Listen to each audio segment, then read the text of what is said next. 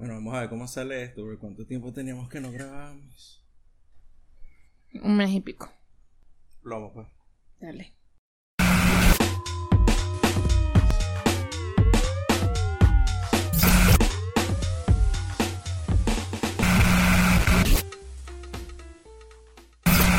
Bienvenidos al episodio 59 y final de temporada de Te Guste o No Podcast. Al menos les traemos un episodio después de...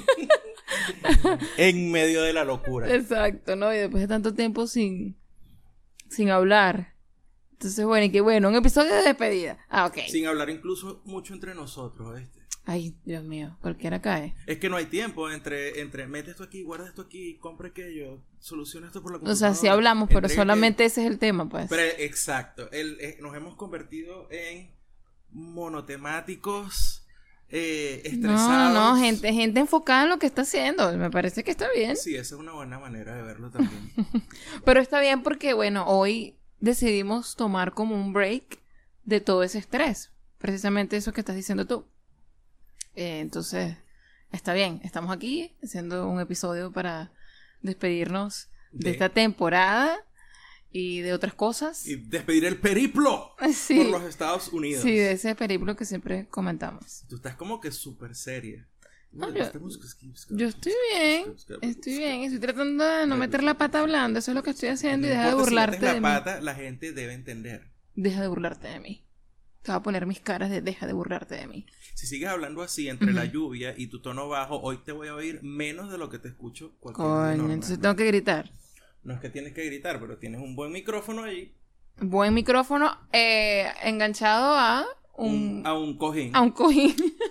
Porque estamos grabando, por supuesto, con las balitas. Cosas que uno tiene que hacer cuando está haciendo equipaje es decidirse qué se lleva y qué se va. y de dónde van a estar las cosas para fácil Sí, acceso y toda la vaina. tuvimos que los brazos esos que ustedes veían en los micrófonos, que sostenían los micrófonos tipo radio cuando, cuando hacemos el, el video podcast, esos se quedan, esos no se van con nosotros. Sí. Pero los micrófonos eh, que no son las balitas, los micrófonos, digamos, convencionales, esos sí se van, pero ya están guardados. Sí, entonces no podemos usarlos. Sí. Y de paso, no estamos en la casa, entonces hay que tratar de eh, improvisar cosas para poder hacer el, el podcast. O sea, no estamos en la, en la casa donde solíamos vivir. ¿Cómo Para- enganchar la balita a un cojín que Un está en un sofá? En el sofá de la casa de nuestros amigos Sí. españoles que nos Gracias, están haciendo Jesús. el tremendo favor. Sí, Son nuestro Airbnb particular. exacto. El mejor Airbnb, el de Jesús y Lola. Totalmente. En Casey, Carolina del Sur. Sí, sí, sí. Para, ¿Por contra- qué es el para mejor- contrataciones, eh, La- nos no, mandan no. un mensaje, escriben al DM y ahí hablamos. Los ponemos en contacto. Lo. Se los garantizo que la van a pasar bien. Tienen ah, eh, una colección de vinil, de vinilos muy buena. Sí, sí, sí. Y, y bueno, tú vuelves a esa época en que tú escuchabas la música. O sea, tú ponías la música para escucharla y no como hay un ruido de fondo. pues. Exactamente. Sí, sí, sí. A como ruido de fondo de eh, la lluvia. No sé si la logran escuchar, Sí, pero está lloviendo esto- fuerte. Todos estos días había pegado la pepa de sol aquí en Colombia y, y un calor de 100 grados Fahrenheit para arriba. Es decir, lo mínimo que estuvo haciendo por aquí creo que fue de 33 o 34 grados en el día. Y hoy dijimos, bueno, vamos a grabar. Y apenas dijimos, vamos a grabar, llegó la alerta, que a lo mejor suena por ahí alguna Sí. en algún momento, al Weather Channel y que va a llover y va a llover duro. Sí. Sí. ¿Sabes qué? Eh, te comenté que el por qué quería también hacer el, el episodio hoy, aparte que como que todo se dio con los tiempos. Ajá. De que bueno, ya, ya la mayor parte de las maletas están, bueno, las maletas están hechas, ya están, Están listas. Lo, hechas. lo que vamos a hacer es redistribuir ciertas cosas, pero están hechas. Sí, porque ya yo me convertí, ya yo soy adicto a eso, ahora yo soy el, el pesador. Con un peso. Con este puto peso digital para arriba y para Ah, abajo, bueno, la bella. pesando las maletas porque hashtag airlines Sí. son, un- son un dolor de cabeza. Bueno, entonces, como ya teníamos todas la- las maletas listas y, y bueno, siento que estamos ya listos casi. Ajá. Eh, dije, conchale, yo creo que hoy puede ser un buen día. Y después vi la fecha, me acordé que era 4 de julio y dije, Gerardo, el primer episodio de este podcast, episodio número uno, Lo grabamos un 4 de julio. El 4 de julio del 2017 o del 10? 2017. del 2017. Sí, chamo. O sea que comparando yo la guitarra eléctrica, empezamos a hacer el podcast porque fue más o menos en Sí, esa fue por esa época. exacto. Ah, Así que esto es un buen cierre. es un buen Es cierre. un buen cierre porque empezamos en esta- hasta hace, hace tres años exactamente, no, dos años Dos exactamente, eh, en este país y vamos a cerrar el podcast en este país. Sí, y lo hacemos, lo empezamos en el día del cumpleaños del país Exacto. y cerramos este ciclo del podcast ¿Viste? en el cumpleaños No del jodas. país. No vale, perreo, aplausos por favor. Aplauso. No lo, no lo Sigue había. aplaudiendo que el público no sabe dónde estamos. Ah, coño, ¿qué? Se perdió el público en la Sí, maleta. se- Ay, coño, su madre. El público está metido en una de las bolsas estas de, de vacío. sí, vale, sí. Están ape- apertujados por ahí. Qué duro Sí. fue despedirse de del, del apartamento, chamo. Sí. Qué, qué, qué fue difícil raro, fue eso. fue muy raro verlo totalmente vacío. Vacío. Nunca lo vimos así, porque cuando nosotros llegamos, ya había una persona allí. Nosotros llegamos como roommates. Y bueno, ya habían dos, dos sofás, bueno, dos, dos sillones, había cosas en la cocina. Lo único totalmente vacío que estaba era nuestro cuarto. Nuestro cuarto y el baño. Pero cuando nosotros entramos a ese apartamento, había gente, habían, eh, lo que digo, muebles y tal. Y haber desocupado todo el apartamento fue como que, wow, chamo, me siento súper rara. Yo me sentí raro, eh, eso fue el domingo, ahí está- estamos grabando hoy 4 de julio, eso fue el domingo 30 de junio. Y yo me sentí extraño fue básicamente porque me di cuenta que había pasado allí 5 años y de pana sentí que estaba vaciando la vida. Sí, sí, Así total. con todo lo cursi que pueda sonar y todo Claro. aquello. Este, por ejemplo, cuando entré al apartamento y lo primero que se fue fue los muebles, ¿no?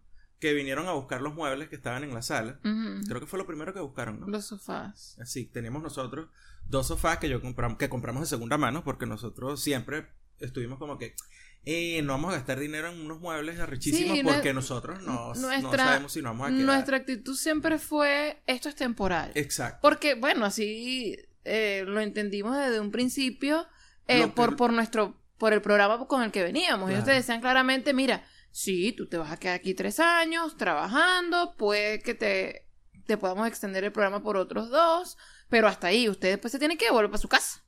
Y nosotros desde el momento en que leímos ese contrato, entendimos que iba a ser así. Sí. Y entonces Lo que andábamos- no quiere decir que tú no no construyas una dinámica de que tú estás viviendo en el Claro, sitio y empieces sí. a sentirte parte del Por sitio. supuesto, es pero- totalmente diferente eso porque una cosa es que tú estés allí y sepas que es temporal y creas que es corto eh, y no te acostumbres a nada. Y otra es que, bueno, en realidad tú trates de integrarte al, al sitio. Sí, pero yo no hablo de la integración, digamos, porque eso sí ocurrió y va a ocurrir así tú te... O sea, de alguna manera, si tú, obviamente, si tú dices, no, ya esta vaina no me gusta, tal, eso no va a ocurrir. Pero Exacto. si tú, Bueno. si tú te entregas a, a vivir en el sitio donde estás, eso, eso ocurre. Pero digo, eh, en el hecho de, de comprar cosas, de llenarnos de objetos. Ah, En ese particular, nosotros estábamos muy conscientes de que esto era temporal y que para qué comprar vainas si nosotros nos tenemos que ir. Entonces, pues es un peretero allí que, ¿para qué? Y yo no me lo voy a poder llevar, y- o, o si me lo puedo llevar va a ser mucha plata. O sea, todo, todo iba siempre enfocado en yo no me voy a quedar. Y por eso, cuando nosotros compramos el primer televisor, lo compramos con aquella Sí, con aquella, con aquella que- sensación de que, marico, ¿será que estoy haciendo lo correcto? Marico, yo era un fucking televisor de 32 pulgadas. Y de paso esos bichos así nuevos, pues, que no es el televisor de 32 pulgadas de plasma que pesaba muchísimo. Esto no era un No, televisor vale. que lo podías levantar con una... La caja la podías levantar literalmente con una mano. Sí, sí, sí. Y pesaba menos que una bolsa donde trajeras, qué sé yo, dos kilos de arroz y una pasta ahí de Walmart. Totalmente. Entonces, nos- yo me quedé un tiempo pensando como que, ¿para qué, ¿para qué hicimos esto? Sea, ¿para qué compramos este estábamos televisor? viendo televis estamos viendo Netflix y Hulu tranquilamente, Tranquilamente, en el iPad o en la computadora. desde la computadora y, o, o, o- o tram- o ru- ruleteando el... trampeando el- ahí. El ruleteando como es el, el el proyector. proyector de... Sí. de- del... del De no la- nada, de la escuela. Bueno, ya, ya yo puedo decirlo. Usted me dio un proyector y yo estaba estudiando inglés. Exacto. Yo usé ese proyector, lo usé para dar clases y también para ver También películas. para ver películas. Bueno, o sea, está bien. Y eso es lo que hacíamos, proyectábamos ahí en la, en la, en la, en la pared del, del, Del del apartamento. apartamento y veíamos nuestras cosas súper grandes. Sí, Y decía, bueno, ¿para qué? O sea, tampoco es que vemos mucha televisión, esto no es necesario. Y después, bueno, después vino, vino hay que comprar algo donde poner el televisor. Y después donde poner el televisor era, oye, esa vaina está como vacía, vamos a llenarlo de cositas. Sí. Y entonces, verga.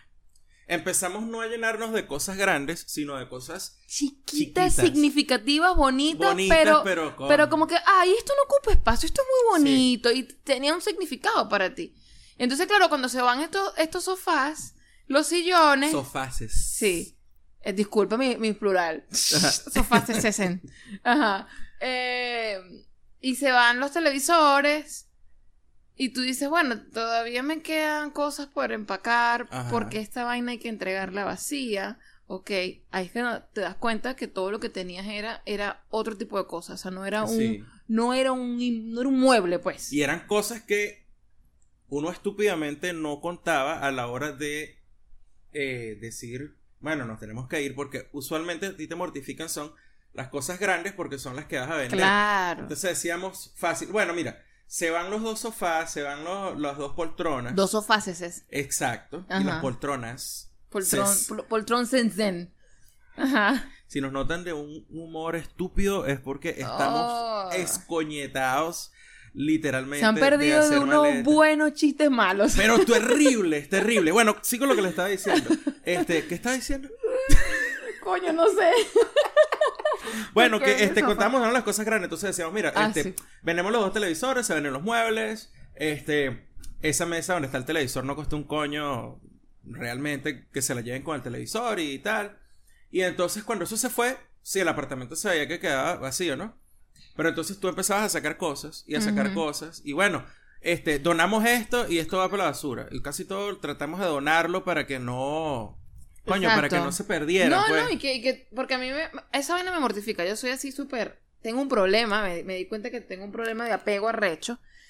Eh, y digo, coño, co- o sea, si yo te voy a abandonar, o sea, me- o sea, a- así lo veía yo, es un, Ajá. es un fucking objeto, dirá cualquiera. Pero si te voy a Pero abandonar... coño, yo te- ya uno, no sé, hace conexiones con cosas y ya, pues y es, es lo que significa eso, todo el valor que tiene para ti, toda la paja. Entonces, coño, si yo te voy a abandonar, porque básicamente es eso, te voy a dejar ahí tirado. Sí. Y ya les Coño, decimos por qué. lo menos, verga, quiero que estés en, a- o sea, que estés en un hogar, o sea, que Exacto. alguien a- por lo menos sienta que, ay, bueno, te, te- te estoy dando cabida aquí, no sé. Ajá. Es súper estúpido, yo lo sé, pero Pero el problema no viene de las cosas, o sea, no es Eh. estúpido eso, el problema es que, es que esas cosas nosotros no acumulamos eh, eh, o no guardamos, mejor dicho, cosas random sin valor. Es que las cosas que nosotros tenemos usualmente tienen alguna conexión con algo que hicimos o un lugar que en un lugar en el que estuvimos. Exactamente, mira. No es que, ay, qué bonito este cuadro, me lo llevo y ya. O sea, este Sí. cuadro,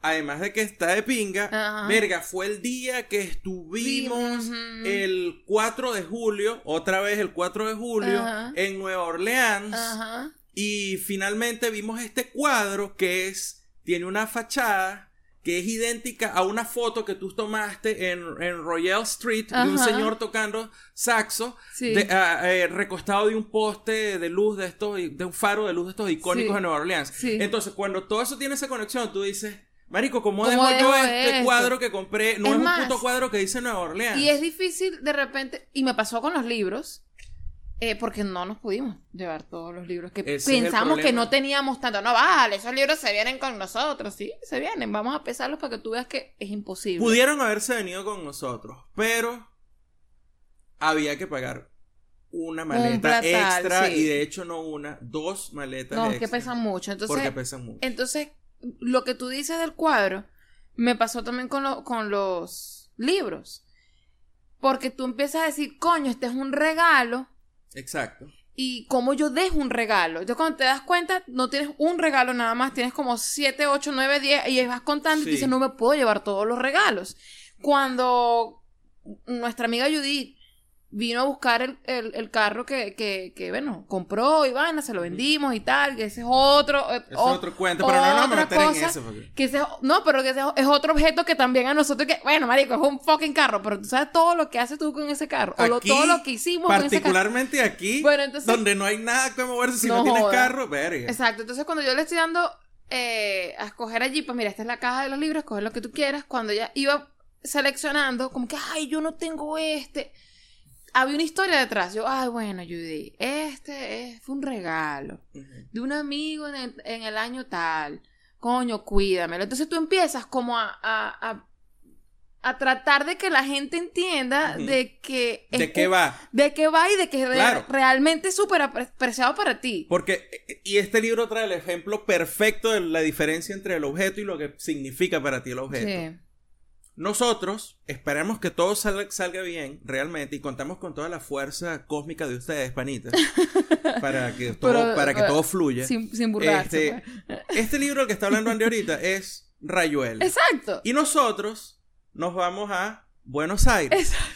Yo te apuesto que tú puedes ahí conseguir Rayuela desde audiolibro, pasando por braille, hasta un- una respuesta a que se llama Rayuela y es Rayuelo y es de la ultraderecha. Sí, o sea, así como hicieron con el eh, príncipe. ah, me voy X, a lo que sea. fucking Argentina. O sea, Exacto. yo puedo, yo sé que puedo dejar Rayuela sin problema, Que- porque eh, ya lo voy a conseguir. Que vas a bajar en el aeropuerto internacional de Buenos Sí, Aires sí, sí. y lo que te vas a encontrar de frente Exacto. probablemente sea un afiche de Cortázar, una gigantografía de Cortázar con un estante donde dice agarra tu rayuela.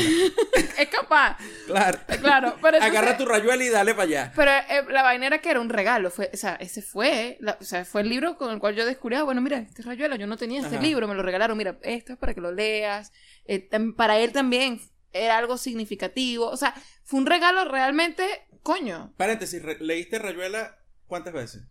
dos veces. La leíste la primera corrida y la segunda Exacto. escogiendo qué Sí, hacer. sí. Entonces, eh, con casi todos los libros pasó eso. Ah, mira, esto es un regalo y viene toda la historia detrás.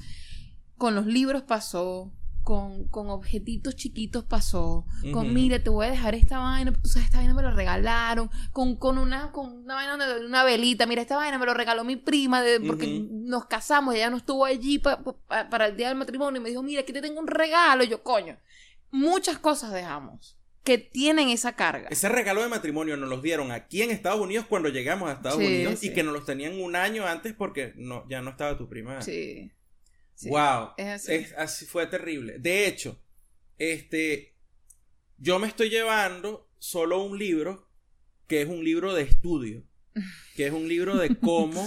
Porque ya estamos comprometidos con una ya causa, está coño. comprometido con una causa y es el libro How to Brew, que es un libro que es para estudiar para hacer cerveza. Ajá. Y es el único libro que me llevo y eh, ah, esa, es la- esa es la notificación del Si, Weather escucha- Channel. si escucharon eso, que bueno. Bueno, ahí está. Un Ahí está. rayo cayó a 3 kilómetros de aquí. Eso es lo que dice. mosca por ahí. vale. Este, ese es un libro de estudiar y el otro que me llevo es How y otros poemas de Allen Ginsberg y eso porque es el libro en la versión que salió originalmente que me cabe en el bolsillo detrás de pantalón. Exacto. Pero el libro de, de How to Brew pesa eh, un kilo doscientos. Sí. Es un libro pesado. Sí. Entonces, esos son los únicos dos libros que me llevo. Como lectores, por supuesto, lo que hicimos fue de poner los libros para que eh, est- esta amiga de nosotros, Judy, se llevara algunos. Otros se van a quedar aquí donde Jesús y Lola, que también son lectores. así Sí, que gente que lee duro. Pasa que Jesús y Lola nos dicen a nosotros hipster, porque nosotros eh, tomamos nota en papel y compramos leemos- libros. Y compramos libros. No, Compramos esta, libros, esta y ellos gente son más de Kindle. Por favor. Esta gente es a Apple. eh, ¿Cómo es que es el credo de Apple? Sí, totalmente. Claro. to- Toda esta casa tiene Apple por todos Apple lados. por todos Entonces, no, no tienen tantos libros a, a la vista. Pero tienen que joder en, su, en sus Kindle. en sus- Pero bueno, ahí les quedará una, un, poco de ejercicio, ¿sabes? Levanta, baja, bíceps, tríceps, todo aquello. Bueno, pero la, la- realmente la, la intención, y esto se lo comentamos a Judith, a nuestra amiga Judith, este, bueno, si los lees, los, los aprecias, muchos van a ser, se quedarán contigo, pero hay otros que de verdad que nosotros Los necesitamos de lamentamos, lamentamos mucho dejarlos. Y de hay unos que yo dije, ¿cómo vamos a dejar esta vaina? Esto no se puede quedar, pero bueno, se va a tener que quedar. Por ejemplo, yo tuve que dejar el primer libro que yo compré aquí en los Estados Unidos, que es las obras completas de Edgar Allan Poe. Todas. Los cuentos, Es una las dos noveletas y los poemas. Todo. Todo. El libro pesa casi un kilo ochocientos. Sí. Es un, es un monstruo de libro. Sí, sí, sí. Ah, hay que leerlo sentado en una mesa. De hecho, o sea, tienes que sentarte a leer. Este no es un libro que lo vas a leer en la cama. O sea, tienes que sentarte a leer. Es- exacto. Entonces pasa como cuando tú estamos aquí, que ponemos la, los vinil, que pongo los viniles, estoy escuchando la música. Este es un libro que cuando tú lo agarras, tú no lo vas a agarrar para quedarte dormido leyendo. ¿Y qué Tú hago? vas a ver. sentarte a, leer sí. con la intención de leer, Sí, sí, sí. porque el libro pesa dos kilos. Bueno, entonces bueno, ya, ese ya- libro se queda. Ya eso fue una conversa que tuvimos con ella, como que bueno, los disfrutas, los cuidas, no, bueno, nos recordarás y después veremos si nos los, los podemos mandar para, para Venezuela. Sí los vamos a Para la mandar. casita, para la casita en Venezuela, porque descubrimos también que mandar cosas en Argentina, para, para Argentina esto es un tema y es por eso que estamos llevando esta cantidad de maletas. Claro. Porque nuestra inocencia de hace que un año y Un año y medio, medio. nosotros dijimos, qué tranquilo, si Argentina va a ser el destino,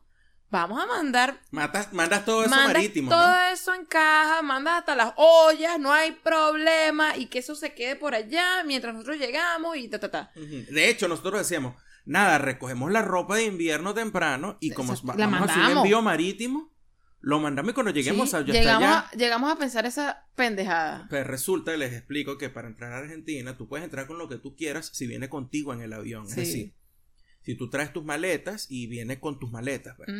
Pero si tú mandas algo como cargo, como carga, pues como una encomienda, Exacto. pues eh, tienes que pagar en aduana. eh, no sé muy bien cómo es el merengue, pero lo que me han dicho de primera mano con agentes aduanales y todo esto es que, nada, terminas pagando como que entre el 35 y el 50% del Exacto. valor de la importación. No sé si las cosas son nuevas, cuesta más el, el, el impuesto, qué tal, pero nada, hubo una persona con la que hablamos que tenía que pagar como que le sacaron la cuenta y eran casi 9 mil dólares. 9 mil dólares sacar las cosas de la aduana. Menos mal que esta persona no había mandado nada desde aquí. Y bueno, fue terrible porque se le. O sea, contaba más o menos con lo que contábamos nosotros, ¿no? Que así como mandas vainas para Venezuela, las pensamos nosotros que las podías mandar para Argentina.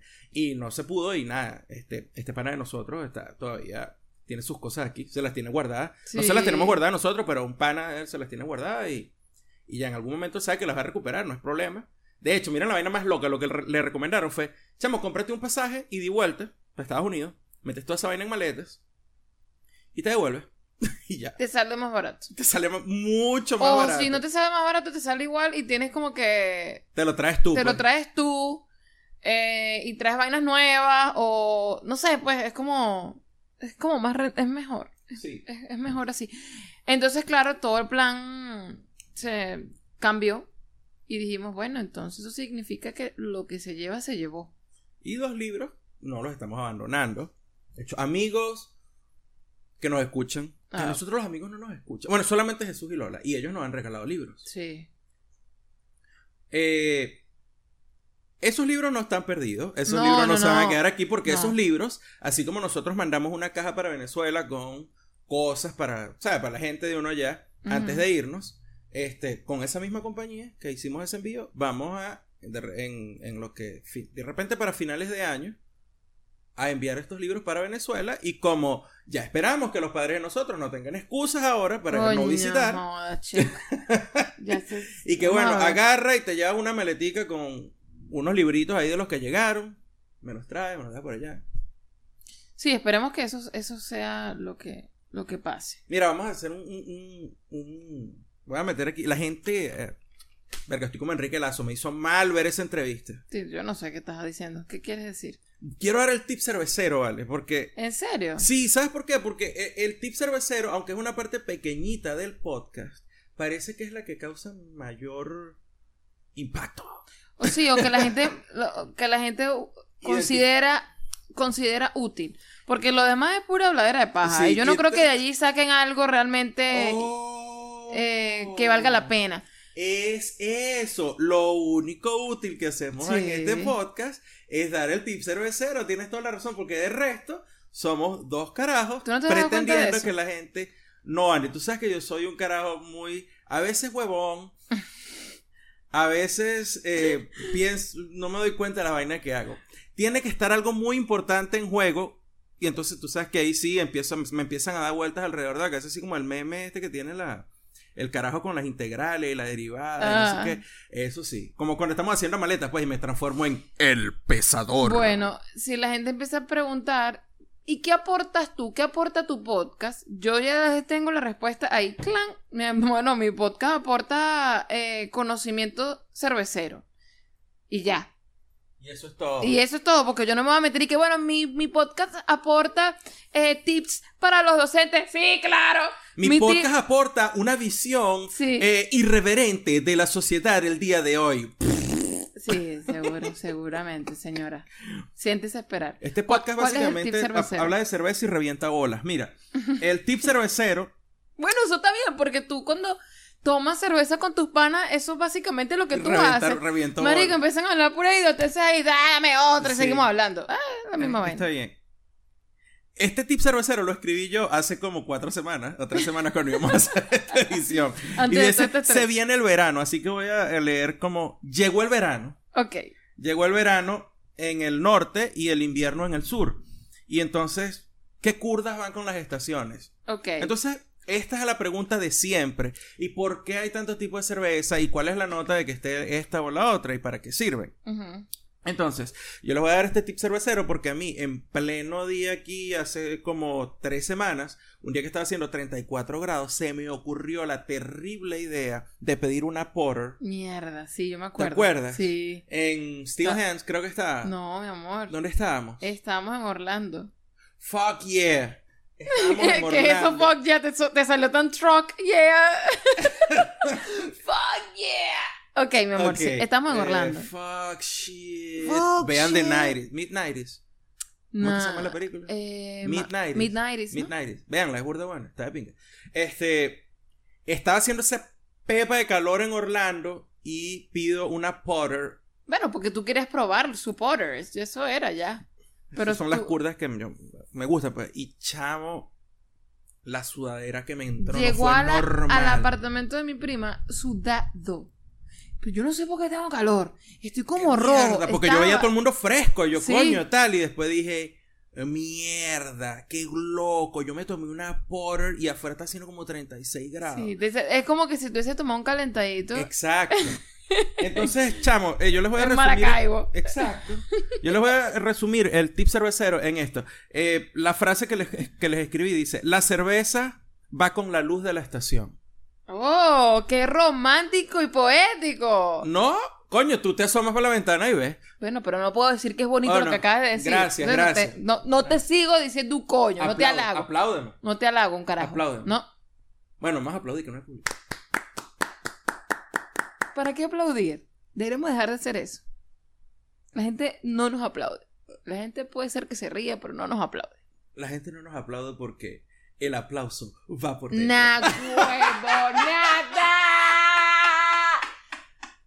Deberemos empezar a hacer una lista de los chistes estúpidos que se nos ocurren en todos estos días. De verdad. Pero es que pierden la estupidez cuando pasa el tiempo. Porque al momento te ríes porque no hago nada estúpido. Y después dices, yo no voy a decir esa vaina otra vez. No, que mira, vaina tan estúpida. Y, y la vaina, la vaina es que uno está haciendo las cosas que está haciendo, es decir, maletas y arreglando y no sé qué, y entonces uno trata como que, bueno, no me quiero volver loco, vamos a poner música, y entonces empieza a, a escuchar la música y cambiarle es que- la letra, y, y salen eh, chistes burda de loco con la... Ay, no. Hay una canción ahorita de Mumford Sons que no sé cómo se llama, pero yo le cambié la letra porque porque sí, porque eran las Después- una de la mañana y estábamos haciendo maletas y estábamos en ese trance, igual al trance que entrábamos cuando estábamos recién llegados aquí, que Ay, teníamos que estar corrigiendo y planificando clases y toda mierda y haciendo recursos hasta las 3 de la mañana y llega un momento que el cerebro empieza a funcionar en un nivel demasiado bajo para tú hacer cualquier trabajo bien, pero te- lo suficientemente alto como para hacer un chiste. Se te alborota el estúpido, pues eso es. Combinación que termina en risas descontroladas Por y nada. chistes ridículos. Out of nothing. Exacto. Y entonces yo empecé a cantar la canción de Mo Franson y decía, Moile, no edite. No, huevón, es malo, Gerardo. La gente no va a entender. La gente no va a entender si no escucha la canción. No te voy a llamar. Mira, escúchame. Por el celular. Yo quiero saber- móvil de Yo quiero saber. Burde malo es. Quiero que sepa que estoy cantando esta vaina con los ojos cerrados como si estuviera en Viña del Mar. No, Es huevón. verdad. Lo corroboro. Mira, este. Háblame de la luz y la cerveza. Termina la me idea. coño. Termina la idea. Entonces vamos con la luz y la cerveza. Es norte en, el, en los Estados Unidos. El, en, en los Estados Unidos, escucha. Es norte en los Estados Unidos. Maldita sea. ¡Mierda! Rebobina, rebobínamelo. Ok, voy. Rebobina, es verano en el hemisferio norte. Maldita sea, Gerardo. Es verano en el hemisferio norte, coño de tu madre. La luz es súper clara y Sí. así deberían ser las cervezas que tomas para evitar que te dé una vaina. Sí, para evitar que te dé un soponcio de Sí, calor. entonces esta es la época de las lagers, especialmente de las pilseners, de lo que los venezolanos más o menos sabemos algo, Sí. y de las cervezas lager en general, es decir, estas cervezas que vienen de la línea alemana, casi todas, ¿no? Exacto. Y belgas. Yo recomiendo, y mi favorita, por supuesto, para esta época es la pilsener. Es la, digamos que es la cerveza que tiene más personalidad, más sabor. Entre las lagers, las otras son realmente más como una soda. Es las una lagers son las cervezas que son para refrescar y ya. En este momento, con el clima que hace, no está buscando personalidad ni nada. Por el contrario, en el hemisferio sur es invierno y la luz es bastante opaca. Lo que quiere decir que las cervezas tienen que irse hacia el lado oscuro. Ahí es donde van a Lado tomar. oscuro. Exacto. Con James Earl Jones. Ujú. Ok. Chiste Star Wars. Chiste explicado. Se perdió toda la gracia. Ok. Ok. eh, ¿A qué nos referimos con las cervezas oscuras? Bueno, les de siempre. Las Porter, las Stouts. eh, incluso hay Dark IPA. No las recomiendo mucho. Eh, no, me, no me agradan mucho las Dark IPAs. Yo probé eso, yo no, no, a mí no me suena que haya probado Yo eso. probé una una vez y. Eh, no sé, porque una IPA que es amarga, plus la malta súper tostada para que le dé el color y no me, no me agradó. X, bueno, no. En el hemisferio sur es invierno, luz oscura, luz eh, opaca, perdón, y entonces vamos con las cervezas oscuras. Eh, ya les dije, porters, stouts, incluso hay bitters que son oscuras también. En el hemisferio norte es verano, luz muy resplandeciente, muy clara, cervezas muy claras también, como las lagers tipo Pilsener. Ah, y en las otras dos estaciones que nos quedan está la primavera y el otoño. Les voy a hacer una mención breve porque no son las estaciones en las que estamos ahorita. Ajá. En la primavera, pues eh, toman, o lo preferible es tomar cervezas tipo Pale Ales y eh, IPA, que entran en las Pale Ale porque IPA es India Pale Ale. Entonces son cervezas que son más frutales, son, tienen un sabor mucho más eh, presente, tienen más cuerpo, sobre todo si son tipo New England Style IPA, que son las que llaman jugosas, parecen un juguito, no son translúcidas. Ajá.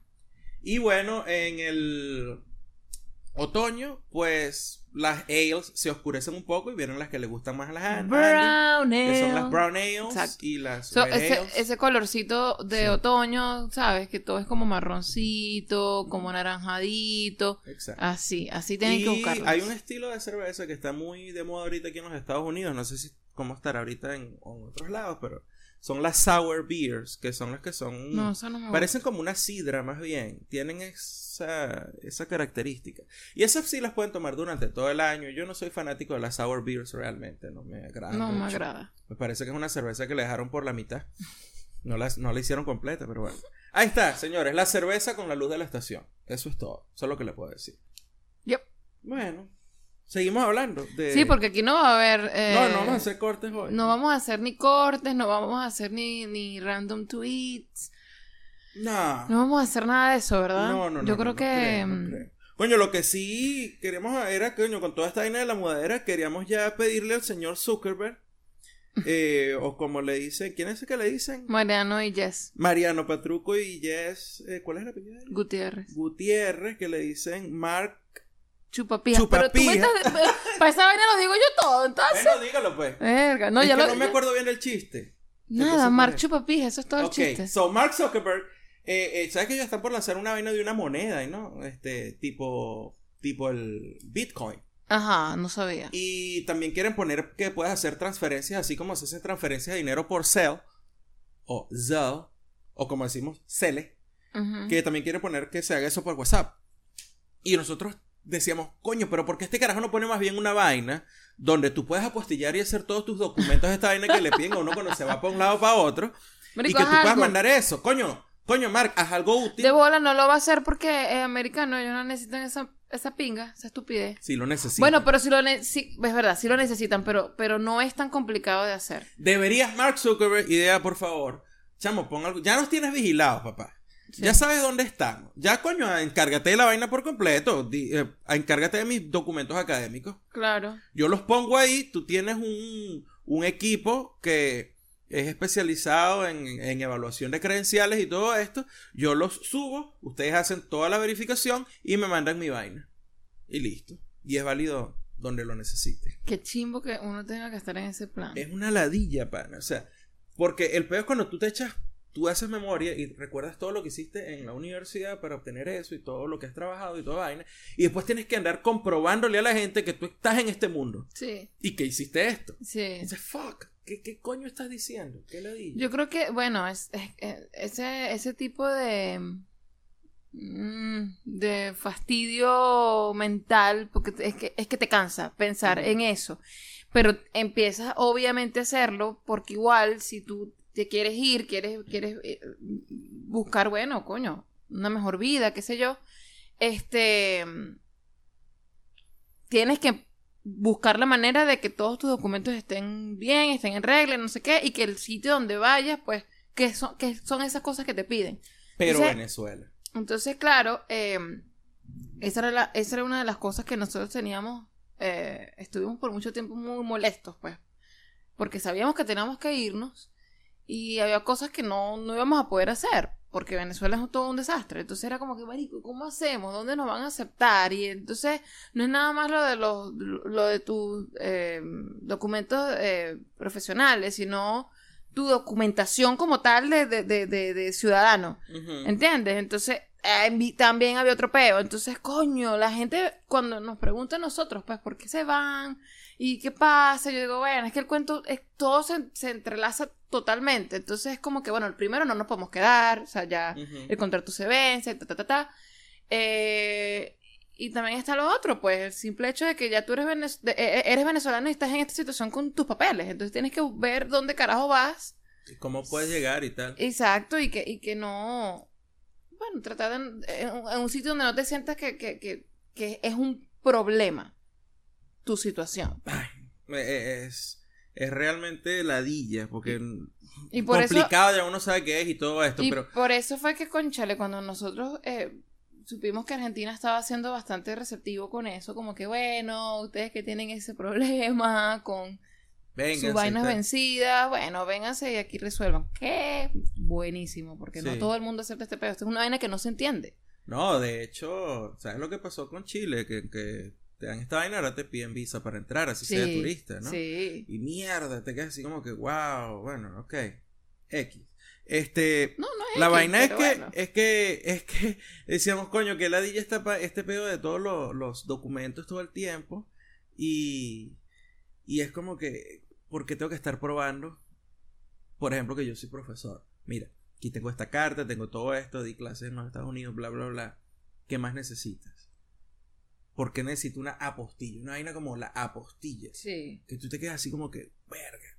Y después entiendes que el problema no es la apostilla, sino que tú necesitas una apostilla de Venezuela, Sí, sí, sí. como siempre. ¿Por qué? Porque les explico, para, por ejemplo, yo, nosotros sacamos los antecedentes penales de aquí antes de irnos, porque tú te tienes que ir del país donde te vas con tus antecedentes penales. Claro. Y como nos vamos a Argentina, entonces, bueno, eh, en Argentina piden que los antecedentes penales estén apostillados. Entonces, ¿saben cuánto tiempo nos llevó hacer el, chequeo de las huellas digitales? Enviar las huellas digitales al FBI, recibir el documento de, del FBI con los antecedentes penales y después enviar eso a Washington para la apostilla y recibir la apostilla de vuelta física. Una semana y media. Rapidito. Desde mi casa, yo solamente fui a que me tomaran las huellas en una comisaría de aquí.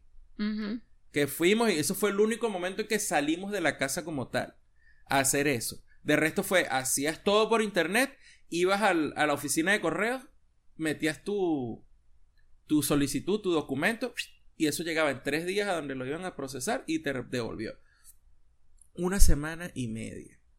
Trata de hacer eso en Venezuela o de obtener una apostilla de un documento venezolano que tienes que apostillarlo en Venezuela eh, sin gestor y sin gastarte. Que sé, ¿Cuáles son los precios ahorita en Venezuela? ¿3 mil dólares? ¿4 mil dólares? No tengo ni idea. Una vaina así. No tengo ni idea. Porque obviamente cambian, pues no sé. No sé, chamo. No tengo ni idea. Pero no, no quiero hablar de eso. Ya yo sé que yo voy por un sitio donde no, no, no. No lo necesito, Gerardo. No. Coño. Ok, estamos bien. Verga, no, no me estreses más. Está bien. Queremos más bien estar como a- hoy aprovechar de pensar en otra vaina. Bueno, sí, podemos hablar de, de lo que de lo de cómo nos sentimos y todo, pero ah, cuando uno lo habla, uno lo suelta, entonces uno como que se siente mejor. Deberíamos ir para el cine, eso debería ser un buen plan. Nos para vamos a ir para el cine. Sí, sí. este, ¿Qué hora es? Yo creo que sí. Vamos tarde. O sea, iremos tarde, ¿no? Iremos tarde, ¿Qué no quieres problema. ¿Qué quiero ver? Quiero ver eh, Spider-Man. Far From Home. Chamo, Quiero ¿solo estrenaron ver- cuándo? Y- Anteayer, y, ayer. quiero ver Toy Story, pero tú no, hombre. Yo quiero ver Toy Story. Ok, vamos a ver cuándo vamos a ver Toy Story. Dios, por Dios. Bueno, porque yo soy así. Mira, yo sé que la última vez que hicimos ¿Mm? unos highlights o un conteo, Ajá.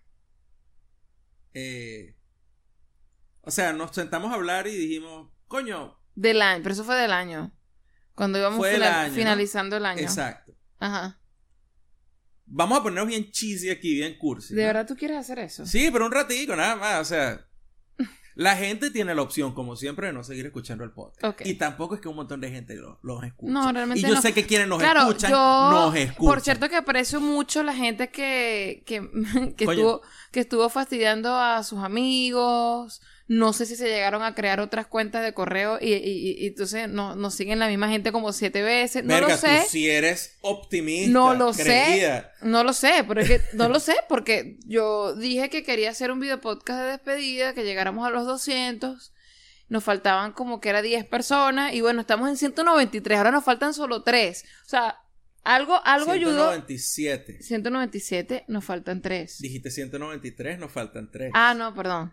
Me, me dio una Menos mal que no llegamos porque no hubiésemos podido cumplir con esa promesa de hacer un video podcast cuando llegáramos a los 200 y estuviésemos aquí porque la cámara y el trípode están los dos guardados. Sí, bueno, esperemos que, que se pueda hacer cuando lleguemos a Argentina. Así Ojalá. que todavía la tarea todavía no está hecha, la tarea está incompleta. La tarea está incompleta. Pero estoy súper agradecida y contenta por la gente que de verdad eh, empezó a ladillar a los demás. Porque Sí. yo los vi, yo los vi, nos mencionaron en Instagram y como que suscríbanse a este canal y tal, que los carajos quieren hacer un video podcast. O sea, estaban haciendo el intento. nuestro manager con su- Oscar. Sí, Oscar y Carlos Quevedo y Carlos otra Quevedo, gente. Todo el mundo, en serio. Sí, entonces estaban tratando como que coño, para que pudiéramos hacer la despedida como yo había pedido, como yo había querido, pero, pero bueno. Pero bueno, aquí estamos sentados en un mueble, yo en boxer y una franela vieja. Y Yo con una franela vieja tú también con y una ya. franela vieja y en pantaletas. Sí. Sí, Como porque unas too- balitas de Too much information siempre es necesaria. Pero ¿cuál es el problema? Este, la gente habla, la gente que cree que su podcast es mamarracho porque hablan de cuca, huevo, no sé qué. así, verdad. que tal. No, amigo, la mamarrachez no es eso, eso es ordinario. Exacto. ordinario, Mira, ahora sí te voy a aplaudir. Gracias, amiga, gracias. Hasta en eso estamos, estamos, es- Ajá. ok. Rebobina. ¿Qué? Eh, hasta en eso hemos estado jodiendo cuando empezamos a hablarnos como que si estuviéramos mandando unos mensajes por Mercado Libre. Amiga, Amigo. disculpa, Sí, ¿qué va a sí. ser de O sea, ya almuerzo, hemos- amiga? han, han surgido tantos chistes de repente así que yo que chamo, creo que nos hace falta hacer el podcast porque estamos ya haciendo estupideces. Sí, O simplemente nos hace falta terminar este estrés, llegar ya a donde tenemos que llegar y ya, para que se acabe un poco la, el estado en el que estamos. Highlights, lo mejor que de, lo mejor de estos cinco años para ti en lo personal, Andy, en, no sé, piensa va, en ¿cuán- cosas. Pero tenemos un número, ¿no? No vale, háblame, ah, empieza a hablar ahí. Yo te Empie- dije, la gente que- empieza a hablar ahí. empieza a hablar ahí, la gente que está escuchando está escuchando. ya, espérate un momento que quiero agarrar público. ¡Huevo, cuca! Ok. Ok, Gerardo, tú, tú, tú solo te estás creando tus chistes aquí y ya no está dando risa. Pareciera que tuviera Tourette's o algo así. Sí, porque no entendí lo que pasó. Estás hablando como solo y que... ¡Huevo, cuca! Yeah. Ok, ok. ok. Este, este episodio no se va a llamar huevo cuca. No. Ok. Bueno, highlights. De estos cinco años. ¿Quieres empezar por lo mejor o highlight- por lo peor? No vale, vamos a empezar por lo mejor. ¿Por cosas de pinga o por cosas? No, no, por cosas de pinga. Ok. Yo creo que lo o sea, obviamente para mí está en el top el hecho de poder haber ido a diferentes sitios, poder haber visitado diferentes sitios. Sí. Que uno no pensó, por lo menos cuando estaba en Venezuela y no pensaba jamás en viajar, eh, que los iba a conocer. Sí. Le hace Nueva York, que fuimos Dos veces. dos veces. Dos veces. Eh, New Orleans, que Cuatro fuimos veces. cuatro veces. Washington, D.C., fuimos dos veces. Fuimos a Seattle. Guau, mira.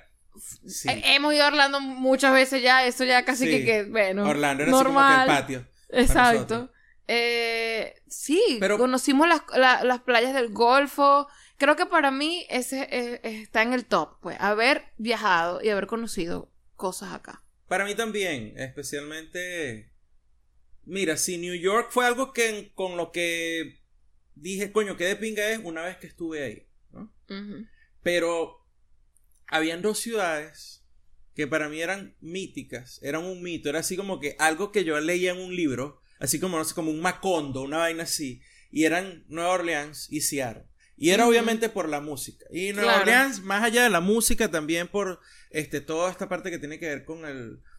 con las historias de, fantasmas, el vudú, toda esta vaina que yo estuve mucho tiempo cuando estaba chamo que leía historias góticas y vainas y lo de la música. Entonces Nueva Orleans para mí era como un sitio que existía en los libros. Te lo Claro. estoy diciendo tal cual así como un Macondo. Claro. Y cuando me llegué y empecé a caminar por las calles de Nueva Orleans, recuerdo que yo me sentía que estaba metido en, un- en una canción o en un libro que yo había escuchado toda mi vida, o un libro que yo había leído hace tiempo.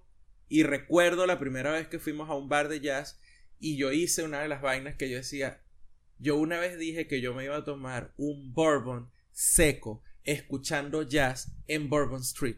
Y lo hizo. Estaba sentado en un bar de jazz y me estaba tomando un bourbon seco, escuchando una banda de jazz en vivo. Y chamo, se me salieron las lágrimas. O sea, porque eso, era un eso fue un bucket list, pero, o sea, Intenso, sí. Sí, sí, sí. brutal. Sí, conocer Nueva Orleans y Seattle. Sí, bueno, tienen un significado muy especial. Porque por. Seattle, sí, fue, fue. Conocer Seattle fue muy arrecho. Este, estar en los sitios de toda la música que tú escuchaste cuando eras adolescente. Exacto. Y haber visitado la tumba del maestro Bruce Lee fue brutal. Fue un momento para mí súper personal. Porque es de esta gente que parece una estupidez, pero es de esa gente que con su filosofía y con lo que te enseñaron, que ponían en su, en su trabajo, bueno, por lo menos a mí me influenciaron muchísimo. Es como que este, yo fui artista marcial, bueno, en práctica, so- lo soy. Tú nunca dejas de ser eso porque eso te deja un- una, una, una filosofía, una enseñanza, una manera de ser y de actuar, ¿no? Este, pero yo recuerdo que yo llegué a las artes marciales por la influencia de ver las películas de Bruce Lee. Y la película que yo he visto más veces en mi vida ha sido Operación Dragón.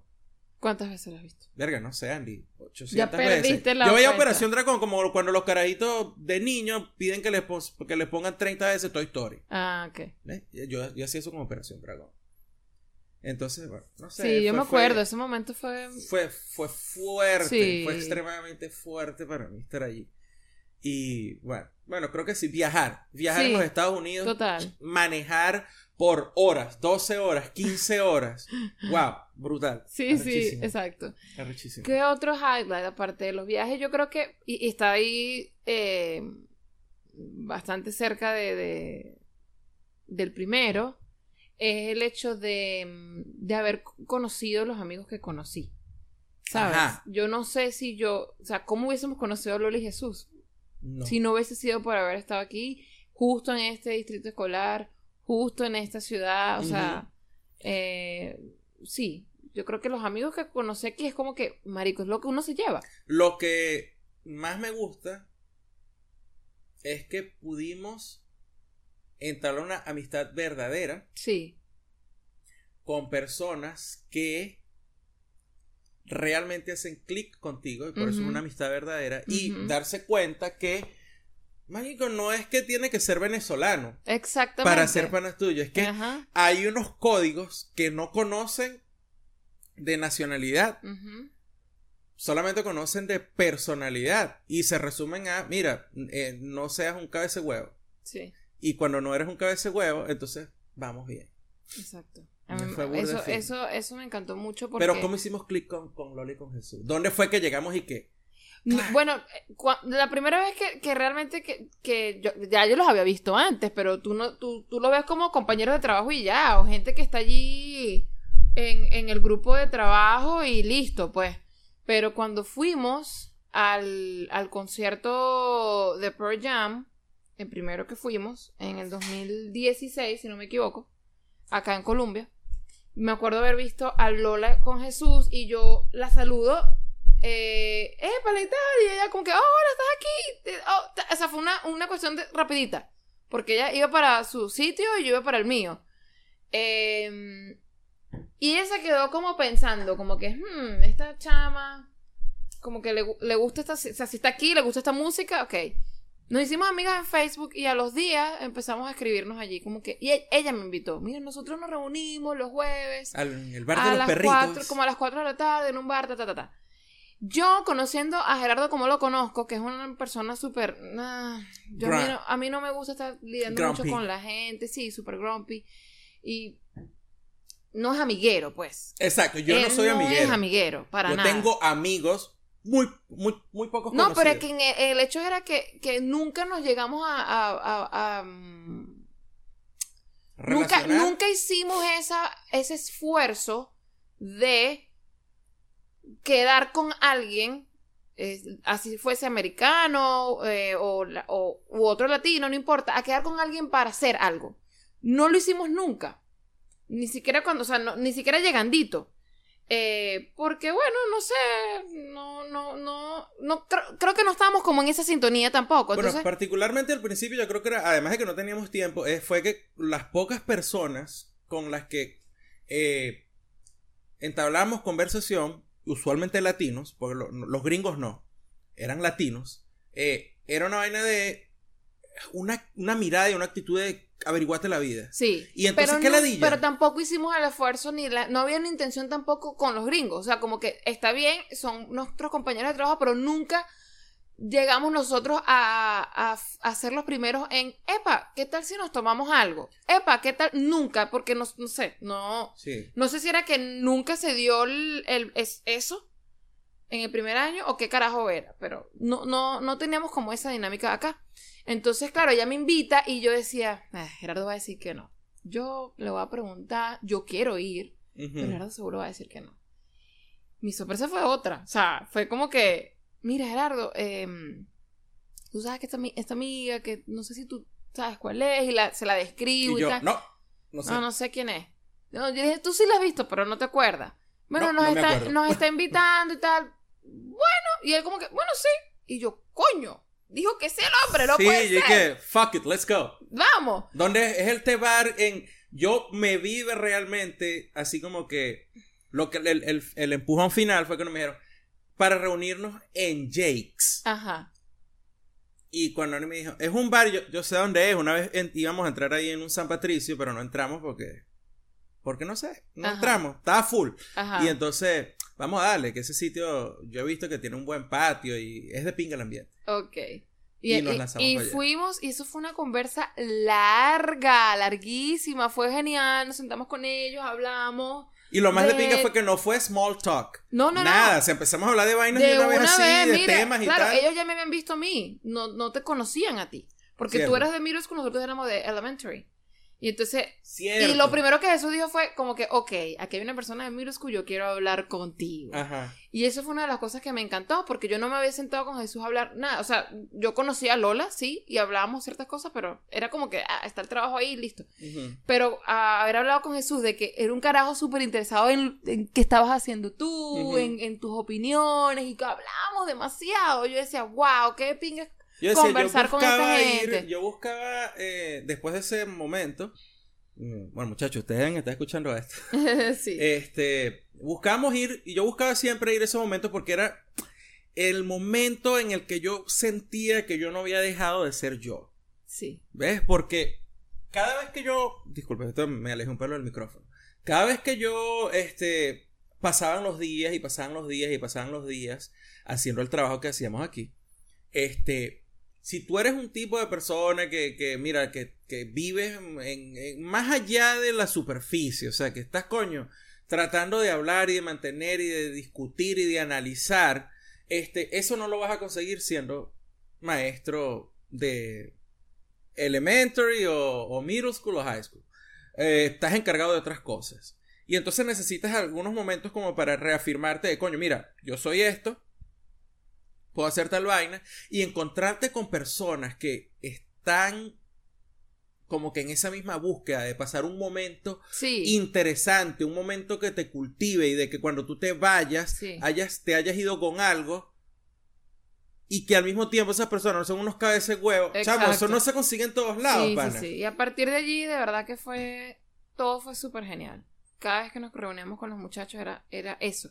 Era conversar largo y tendido. Escuchar, escuchar a Gerardo y a Jesús. Hablar de lo que sea. Esta gente se va. Esta gente de la que empieza a hablar y empiezan a. Y empezamos a seguir huevonas locas. ¿Y qué tal si tal vaina? Vaina ¿Y loca. qué tal si tal Y vaina? es como que, wow, yo lo que hacía era observarlos y escucharlos y que, marico, no, yo no me voy a meter en esa conversación, pero me encantaba, me encantaba verlos a los dos hablar. Ay, Entonces, por eso que a mí yo creo que nos gusta tanto, y a mí me gusta tanto, este, ¿qué más? Porque cuando yo escucho a Vicente y a, Daniel. Daniel. hablar, siempre recuerdo como cuando yo me siento a hablar con Jesús. Es una vaina así como que, Sí. y si, y si este, la realidad es una simulación. Exacto. Yo hablé alguna vez esa vaina con Jesús. Exacto. Y una vaina así, toda loca, fumada, explotada. Eso. Y decía, coño, qué pinga. Exactamente. Entonces, haber conseguido eh, esta pareja eh, tan de pinga, para mí es uno de los. de- de- tiene que estar en los highlights. Así que por panitas supuesto. que están escuchándonos y que nos han escuchado y que siguen a Te Guste o No, nos sigan a nosotros dos.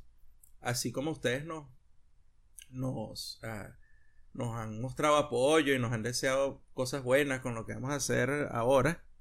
Este, ah, también agradezcanle a Jesús y a Lola que echamos sin ellos. No sé qué hubiésemos hecho en estos días. Sí, señor. Este, después de haber ido, salido del apartamento, eso es hablando ahorita. Y también agradezcanle muchísimo porque ellos son responsables de parte de que nosotros no estemos locos no nos hayamos entregado a la depresión Sí. y la ansiedad en el trabajo porque por a veces, a veces ameritaba que fuese no una, sino dos veces a la semana, martes y jueves, Jakes. Exacto. Necesitamos ir a terapia, y, muchachos. y- y que con esa salida fue que empezó, empezaste a, a, a- a adentrarte en lo de la cerveza. Porque, Ah, claro, Un poco más. Claro. Sí, un poco más porque mm, yo con lo de la cerveza era más como que, bueno, era más investigación y entonces ir a la, al bottle shop, ajá. que es la licorería especializada en cerveza y vinos, entonces a recorrer los pasillos, tal, pero... Pero era una experiencia muy académica, Exacto. ¿no? Muy pero Gerardo. No, pero Una experiencia sentado. muy Gerardo. Pero sentado con los muchachos era que. era o sea, otra vaina. Y trae, Claro, y con el mismo. Jesús que Jesús también conoce. Exacto, porque Jesús y yo nos pasó lo mismo cuando llegamos aquí, que pensamos que IPA era una marca. Ah, Y IPA no era una marca, era un tipo de un curda. tipo de curda. Exacto. Entonces, ese, para mí también ese es otro highlight. Todo lo que se descubrió de cerveza. Para mí. Para mí, sí. porque me encantó. A mí me, en- a mí me encanta, y todavía, pues, me encanta eh, escucharte eh, hablar de esas vainas que ya tú sientes como que, mierda, las conozco. Hice un ¿Entiendes? poquito, o sea, un poquito, pero sientes que uno. Uno siente que es que jode porque antes no sabía absolutamente nada. Exacto. Pero me gusta porque vamos y salimos y ya no nos sentimos perdidos. Y entonces Gerardo No. me, me, me, me recomienda cosas y, y prueba esta, esta te va a gustar. Entonces eh, la salida es otra vaina ahora. ¿Entiendes? Entonces eh, eh, todo está como eh, entrelazado. O sea, hecho, salidas nos sí. ayudan. Porque si no, yo, yo soy de poco beber. Entonces cuando yo salía con los muchachos, nos sentábamos a beber, era como que era mi momento de, mm, ¿qué Probar puedo aquí. tomar? ¿Qué me recomiendas? ¿Qué, Ujú. ¿Ves? Sí. Lo de la cerveza, la cerveza artesanal en particular y las cervecerías, sí, para mí está también, es un super highlight. Primero porque Claro. al parecer, y esperamos que sea así, ha como que definido lo que queremos realmente hacer. Eh, Vamos a con ver. nuestras vidas. Ojalá, Coño. ojalá todo. No ojalá queremos podamos- estar cupiendo para arriba ni nada de No, eso. no, pero... ojalá se pueda. O sea, Sí, sí, yo sí. realmente. Con esa gente que no digas nada, que si las cosas no se te dan. Mira, habla pajugo, porque tú no sabes quién coño te está escuchando y te puede ayudar, dar un, dar un consejo o enseñar. Exacto. O sea, eh, ¿Me habla, habla lo necesario, habla lo que habla lo que crees que puedas Exacto. decir, tampoco es. Exacto. Yo no tengo ese tipo de debilidad, inseguridad emocional Sí, sí, sí. Eh, esotérica. No, y no, y, y misteriado todo el tiempo, Sí, como sí. que no, yo me guardo mis cosas porque tú sabes. O sea, sí, hay No, cosas eh. que de repente tú- tú- Te guardas vainas personales. ya. Claro, pues, pero coño, hay, cosas que, que si tienen que ver con proyectos que tú necesitas una red de gente. Eso no, eso no se da solo. Claro, eso es así. Ajá. Bueno, entonces, eh, ha sido tan fuerte porque eh, lo de las cervezas, primero aprendí que, bueno, mira, todo esto es la cerveza, es un mundo bien, es bien de pinga. Eh, vi cómo el mundo de la cerveza realmente funciona como un modelo de cooperación que va, Sí. es competencia, den- es cooperación dentro de la competencia. Que eso lo entendimos Ya cuando usted- fuimos a, a Asheville. a Asheville. O sea, tienen que realmente, o sea, cuando ustedes ven cómo funciona eso, ustedes dicen qué mundo tan arrecho y qué bonitas las relaciones que se establecen entre ese, las personas de esa comunidad. Porque en realidad eh, va, va más allá de la competencia, va a la cooperación. Es brutal. Y cambió la manera, por, em- por ejemplo, para mí, de hacer eh, eh, turismo, que no me gusta mucho esa palabra, pero es la manera como Sí. cuando íbamos a una ciudad, después de que entramos en esto de las cervezas, era dónde están las cervecerías artesanales, cuáles son, Las locales, exacto. y las locales, y vamos para allá. Entonces, ¿por qué? Porque es como el mercado. Ajá, O sea, exactamente. ubicamos un mercadito de estos eh, Mercadito, locales mercadito, sí. y usualmente dentro de ese mercado hay una cervecería pequeña y entonces después de ahí te ibas a otra cervecería y terminabas conociendo la dinámica real de la ciudad más allá de los landmarks que pueda tener la ciudad como tal. Entonces, mm, además de que, de Sí, que es- disfrutas el momento, Sí. Eh, eh, ves vainas arrechísimas. Eh, Eso cambió por completo la manera en que estábamos viajando. sí, O sea, porque el primer año de que, que realmente viajamos, o sea, en el 2015 and- necesitábamos ir a casa. ujú, O sea, nosotros llegamos acá en el 2014 y en el verano del 2015 dijimos necesitamos ir a casa. de hecho, Nos estamos volviendo locos, este trabajo es muy fuerte, muy heavy. Yo estoy que me quiero ir para el coño, mejor Sí. vámonos para donde está la mamá de uno, que le sobe la, la pancita y la barriguita, la cosa. Ya. ¿Tú recuerdas lo que yo hice cuando llegamos a Venezuela, sabes? En el No, verano del me acuerdo. 2015. Llegamos a Venezuela el 28 de mayo en la noche. El 29 llegamos a la casa de nosotros, hicimos una parrilla ahí rapidito y tal en la noche. Eh, después de eso yo pasé tres días que no salí de la casa de nosotros, ni siquiera iba a la casa de mi mamá, mi papá, que está ahí mismo. Sí, que está al O lado. sea, no salíamos de la casa de nosotros, yo no salí, perdón. De hecho, creo que de vaina salí del cuarto y lo que hacía era acostarme en la hamaca. Sí, Y se iba a la hamaca y regresaba a la cama, veía televisión y eso era todo. sí. Durante tres o cuatro días. Necesitamos eso. Extenuados. Total. Entonces, claro, ese primer verano, esas primeras vacaciones nos fuimos a Venezuela, pero luego la- las vacaciones siguientes, las vacaciones siguientes, bueno, vamos a viajar, vamos a ver qué conocemos y tal. Cuando empezaste a hacer lo de las cervezas, no fue ese año de No, 2016. fue, un un había pe- empezado, pero no iba con esto de la cervecería. Exactamente. Entonces, cuando empezaste a hacer eso, ponte probablemente diciembre de 2016, por allí, que ya para cuando llegaran las vacaciones del 2017 ya tú tenías ese conocimiento y, total, y cambiaron Cambió totalmente, totalmente el viaje. la manera de viajar. Sí. Cambió total. Entonces ya teníamos como esa, esa dinámica de, ok, vamos a estos sitios, chévere, y ahora vamos a buscar una cerveza y ver cómo se maneja la ciudad con eso. Arrechísimo. Brutal, arrechísimo. brutal. Aparte también, eh, así como dijimos que, bueno, conocimos a los muchachos casi que por la música, básicamente, porque si no hubiésemos ido a... a- al- El click lo hizo verlos a, encontrarnos a ellos en el concierto. Si no hubiésemos ido a ese concierto, no, no, no hubiese sentido que había algo en común.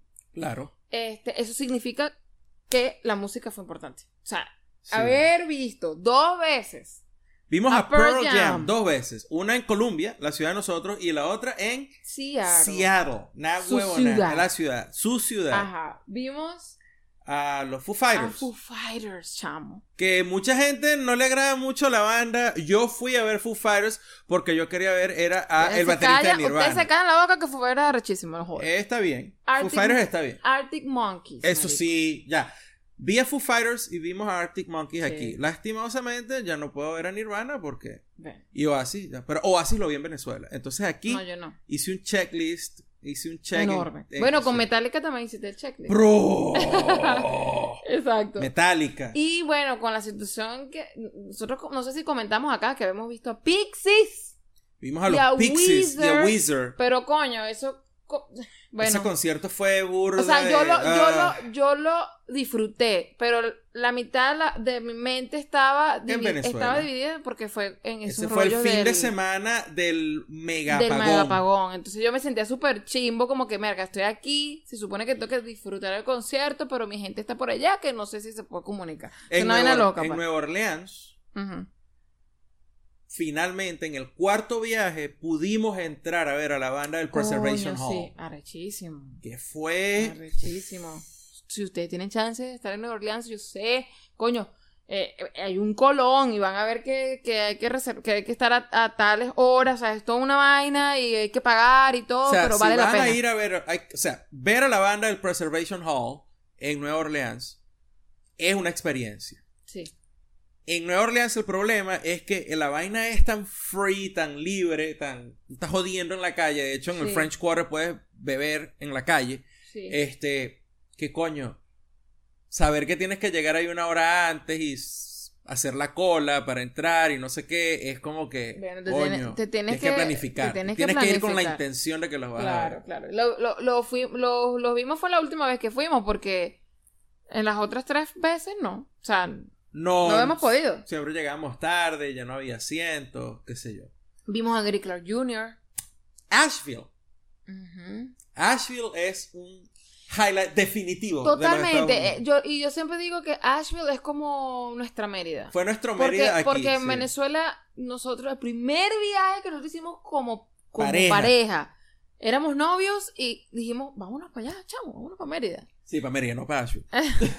vámonos para Mérida. Y, y para mí Mérida tiene un lugar muy especial ah, en, en- en mi corazón, de verdad. O sea, una que como que... destrozada, ¿no? Pero, y, y fuimos tres veces Sí. a Mérida, porque nosotros decíamos, es que tenemos que volver, es que tenemos que volver.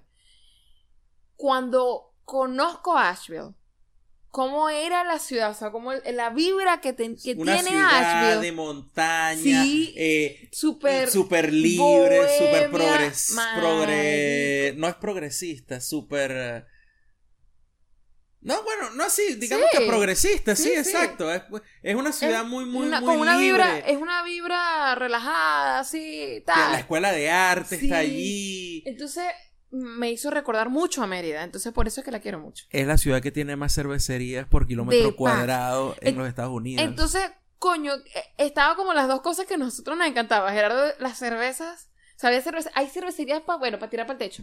Y eh, a donde todas. vayas, cualquier cafecito, cualquier lugar, tú tienes una galería de arte. Uh, una galería. Y, y podía yo estar allí horas viendo cuadros y viendo Músicos cosas. en la calle, arrechísimo. entonces Asheville era es una vaina brutal. Totalmente. Entonces, De paso eso- que el clima, además el clima, por supuesto, hizo clic Sí, con nosotros sí. porque nosotros no somos personas que adoremos el calor. No, Y, y esta es una ciudad de montaña. No, no. No, Asheville, arrechísimo. Asheville está ahí en las Highlands. es y verdad. a Asheville en la redescubrimos básicamente porque fuimos a ver a Gary Clark Jr. Sí. En Asheville, que yo, coño, viene Gary Clark, es Asheville, y yo recuerdo que yo lo fui a ver así como que, bueno, es Asheville, vamos y lo vemos y tal. Porque realmente la primera experiencia que tuvimos en Asheville fue como que muy apurada. Sí, o sea, sí. fuimos un día, caminamos el centro de Asheville, fue muy turístico, así como que tómate la foto aquí con los cochinos y con los pavos, la- las estatuas de los cochinos y los pavos, ¿no? En el obelisco. Sí. Este, Y ya, Ya, y caminamos y va para acá. caminamos, yo este- compré incienso, Sí. ya. Métete en, las- en las tiendas, porque eso es lo que nos dijeron. No, aquí es para que, para que la gente compre. Ajá. Así lo entendía yo. Yo es para que la gente compre y realmente no, no, no. No, tiene mucho que después, ver con cuando eso. volvimos con el- para el concierto de Gary Clark Jr., eh, pues sí, fue brutal. Fue como Sí. que ya caminamos el centro, pero a- al estilo de nosotros. Sí. Y fue una vaina totalmente diferente. Y después de eso, Asheville se convirtió en destino así de fin de semana, pues así como Sí. que No todos los fines de semana, No, ojo. pero sí, que, que Pero ¿qué tal coño, si vamos? coño, sí. Momentos especiales, como que, bueno, como el cumpleaños de mi primo. es exacto, como el cumpleaños de tu primo, la única, la, persona que, Que nos vino a visitar en Ese todos fue cinco años. tremendo highlight. Eh, cuando él llegó aquí en octubre de el 2017, llegó aquí a los Estados Unidos, eh, hice yo mi primera parrilla, este, yo solo, porque la vez anterior había sido con los muchachos, unos amigos de nosotros que estaban en Carolina del Norte y tal. Pero llegó mi primo, hicimos esa parrilla, él se fue. Y después nos volvimos a ver en marzo del 2018. Y yo lo invité para su cumpleaños y le dije, te tengo una celebración para tu cumpleaños, ¿qué tal? Que te Y va a gustar. Te va a gustar, marico. Y el pana llegó aquí Sierra y Nevada. nos fuimos para Asheville para la Sierra Nevada, para la cervecería Sierra Nevada, que está en. Asheville y fue arrechísimo. Porque en, ese, en esa oportunidad, en ese viaje, como de regalo, le dimos así como que, bueno, marico, vamos a entrar a la cervecería, pero vamos a hacer el tour. Vamos a entrar a donde tienen todo la- el, el lab, Sí. pues, donde y yo sé que eh, estaba, Hayler estaba impactado y le gustaba lo que estaba pasando porque estaba callado. Estaba Tú sabes callado. que él todo el tiempo, Hayler Sí, está todo el tiempo sí. jodiendo, hablando, diciendo sí, metiéndose con alguien. Sí, sí, sí. Este es un tipo que es un huevo, es un oftalmólogo, es cirujano, oftalmólogo. O sea, de esta gente que agarra el ojo y lo sostiene y lo abre y lo repara y lo cierra otra vez. Y, tú lo ves y tú dices, no, yo no dejo que este carajo me toque el ojo. Pero es un huevo. El tipo es es buenísimo. un huevo. Y jodedor y, Y vaina, ese, ese, día estaba, marico, qué recho. Qué marico, vaina qué tan arrecho, arrecha. Estaba-. Callado caminando Sí. por la cervecería cuando hicimos el tour. Cuando entramos a la cava donde guardan los, el lúpulo, los diferentes tipos de lúpulo, los hops. Este. El carajo quedó así con el olor y tal. Y, y cuando salió de ahí me dijo, coño de tu madre, me has arruinado la cerveza para toda Para mi vida. Sí, ven. Bueno, ¿Qué quieres que te diga? ¿Qué, ¿Qué te puedo decir? Sí, exacto. Yo creo que esos son los... Ah, bueno, pero hablamos de Nueva Orleans. Ajá. Y también tengo un highlight acerca de... Que, que obviamente involucra, Vamos a ver. involucra Nueva. Orleans. Vamos a ver. Gerardo Ajá. aprendió Ajá. a cocinar comida Cajun. Cajun, o sea, jambalaya, gumbo. Yo me Yo que cuando llegué aquí a los Estados Unidos lo único que sabía hacer era pasta con salsa ragú. quedé tal cual. Y que yo no me voy a- yo no me atrevo a hacer arroz. Arroz, que tú eres tú, hazlo loco. tú, no, yo te espero y tú haces el arroz. Exacto. coño, Gerardo, el arroz no tiene, eso no tiene ciencia, era Eso- o hacer uno o hacer unas costillas asadas con un tomate y un No, aguacate. este, eh, eh, aquí Gerardo ah, se ha transformado. en Aprendí. persona. No, aprendió muchísimo. Fuimos a Nueva aprendió de cerveza, aprendió de comida, aprendió, no jodas, Sí, chico. fuimos a Nueva Orleans. Aprendiste de música. Sí. bastante. Ujú, Comimos jambalaya y gumbo en Nueva Orleans. Y yo dije, yo no puedo esperar volver para acá para volver a comer esta vaina. Claro. Y aprendí a hacerlo. Sí, es un highlight. La comida Cajun. Sí. Y haber, haberla hecho. Tú te descubriste aquí como artista plástica. Sí, vale. bueno, no sé si, si artista plástica, pero pero, pero, pues de- sí. pero me di cuenta que eh, podía hacer cositas que, que me desestresan, que me que a la gente le agrada, lo ven y dicen qué bonito y me quedo ahí pegada por horas haciendo cosas. Y todo empezó porque de alguna manera había que drenar tanto estrés de ese primer año. Y, y si vamos a empezar a... O sea, este es mi highlight de pinga, pues, que yo aprendí a hacer cosas Ujú. Eh, a, a garabatear, le digo yo. No me gusta decir dibujar porque no, no lo veo como un dibujo, pero, Ajá. pero todo eso viene a raíz de, de un highlight no tan no tan bueno, pues, o sea, de los highlights, como dices tú, de las cosas chéveres, las cosas chimbas. Las cosas Bueno, chimbas. Las cosas chimbas, bueno, era, era el estrés. El estrés laboral fue una vaina súper chimba. Y el empezar a garabatear me ayudó a, como que, a sentirme menos overwhelmed, si se quiere. Abrumada. Abrumada. Exacto. Esto va a ser un problema. Estoy preocupado por esa vaina. Estoy genuinamente preocupado por esa vaina. Porque vamos a, utilizar palabras en inglés y en español. al mismo tiempo. Porque estoy acostumbrado, me acostumbré aquí a hablar en español, metiendo vainas, palabras que empecé a utilizar acá en inglés, Exacto. pues, palabras que yo no utilizaba frecuentemente En español, Claro. abrumado. Hop.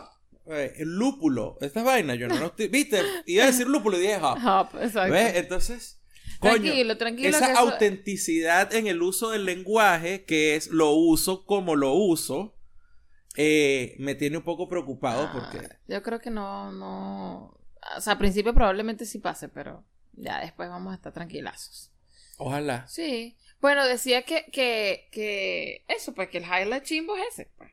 El, el- todo el estrés laboral, toda la parte. Toda la parte desagradable del, del trabajo que hicimos acá. Porque obviamente hubo cosas muy, muy de pinga que yo las llevo conmigo y aprendí muchísimo y todo, pero, pero es muy fuerte. O sea, nuestro trabajo fue muy fuerte. Yo. Yo coincido contigo, estoy en, en el mismo sitio que estás tú.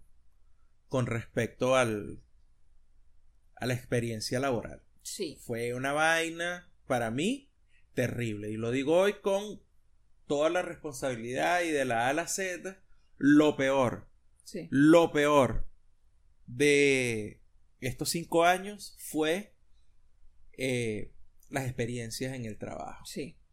En el trabajo yo conocí gente muy buena, gente bien de pinga. De hecho, este, tengo un par de personas que yo digo, sí, son, no son amigos, pero son personas con las que No, compartías gente- mucho y sí, compartías abiertamente con, en el y es trabajo. una gente ¿no? que tú terminaste agarrándole cariño, pues, eh, De por lo hecho, menos en yo- el trabajo. De hecho, yo estoy pendiente que ya nos vamos a ir.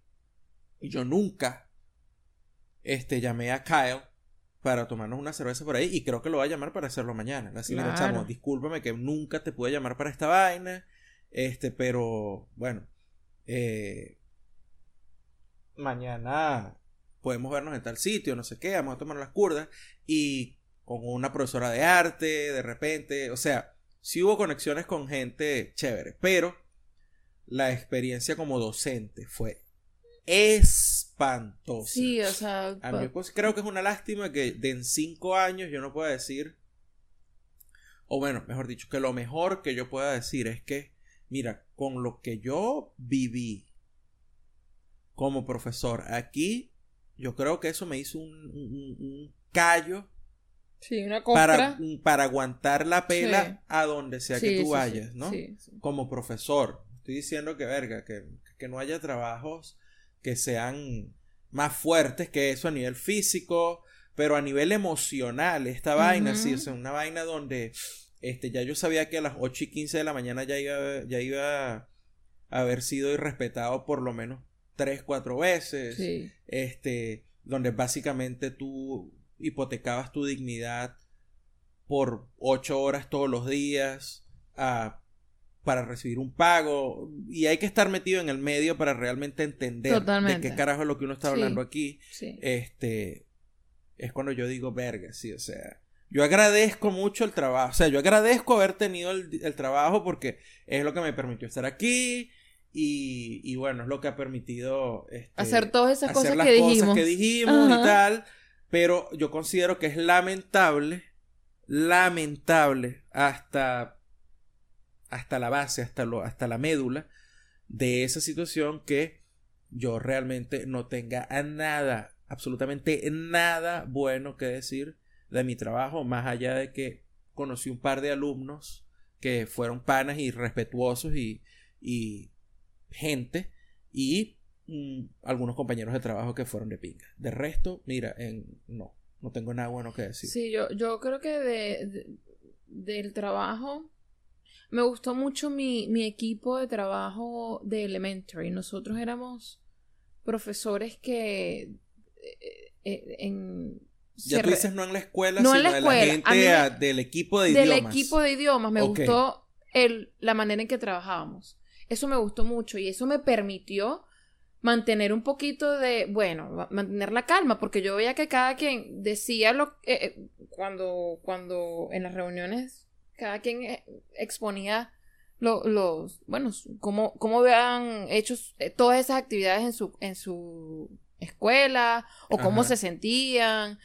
Empezaban, tú sabes, a, a compartir experiencias ahí uno no se sentía como solo, uno decía, mierda, o sea, no soy yo sola la que está en esta situación.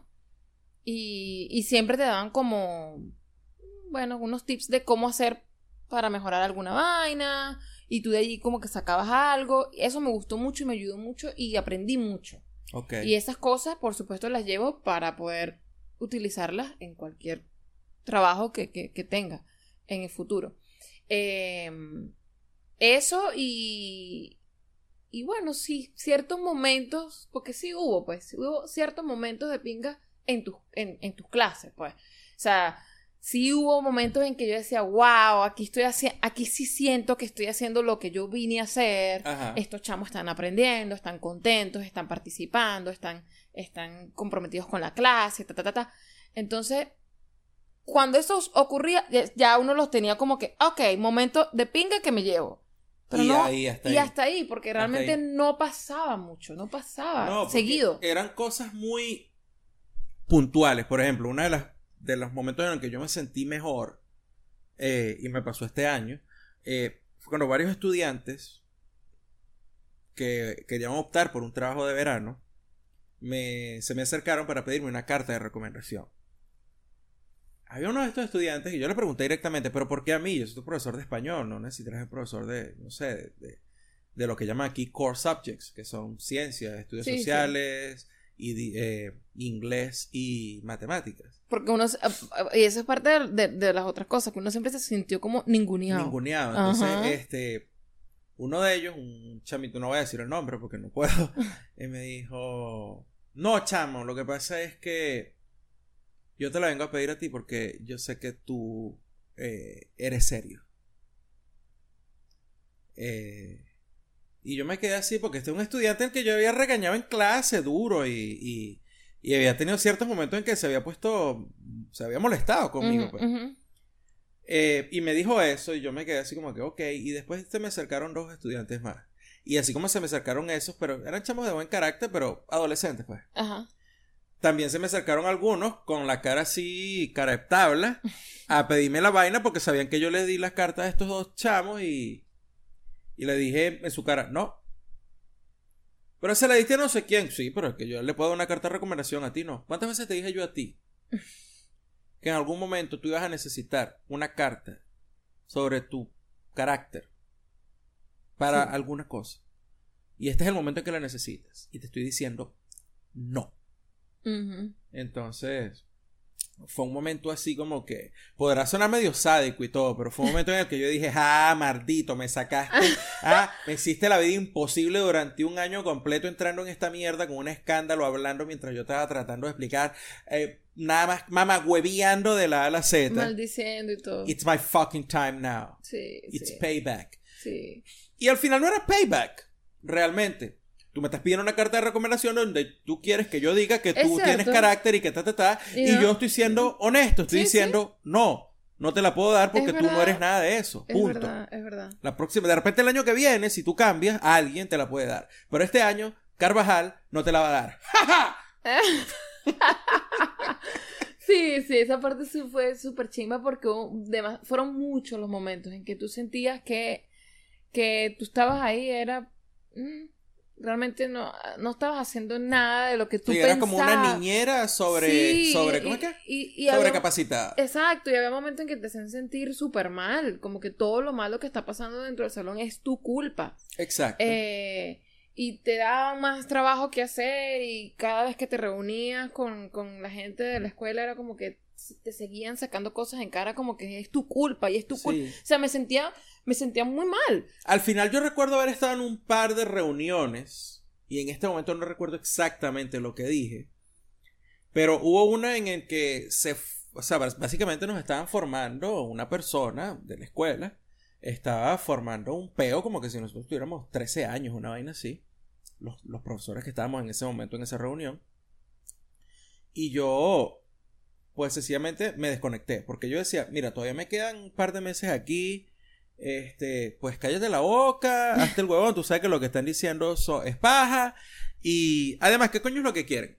Si tú estás aquí básicamente de niñero, entonces tú raspas a un muchacho, bueno, mentira, tú no, yo utilizando el mismo lenguaje.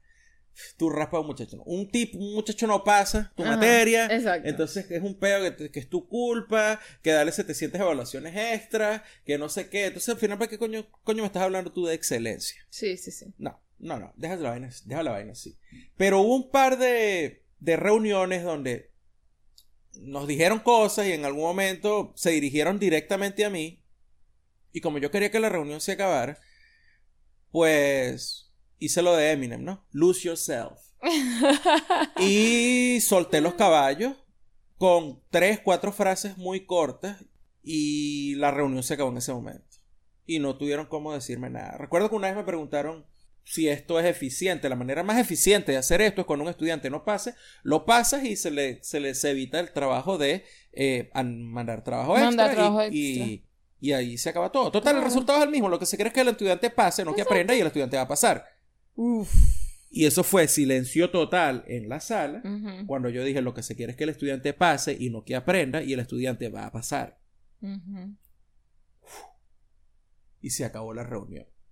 Yo creo que por eso fue que los estudiantes de octavo grado de este año querían poner mi foto en el anuario diciendo, o sea, que ellos ponen eh, Most probably to become a whatever. Ajá.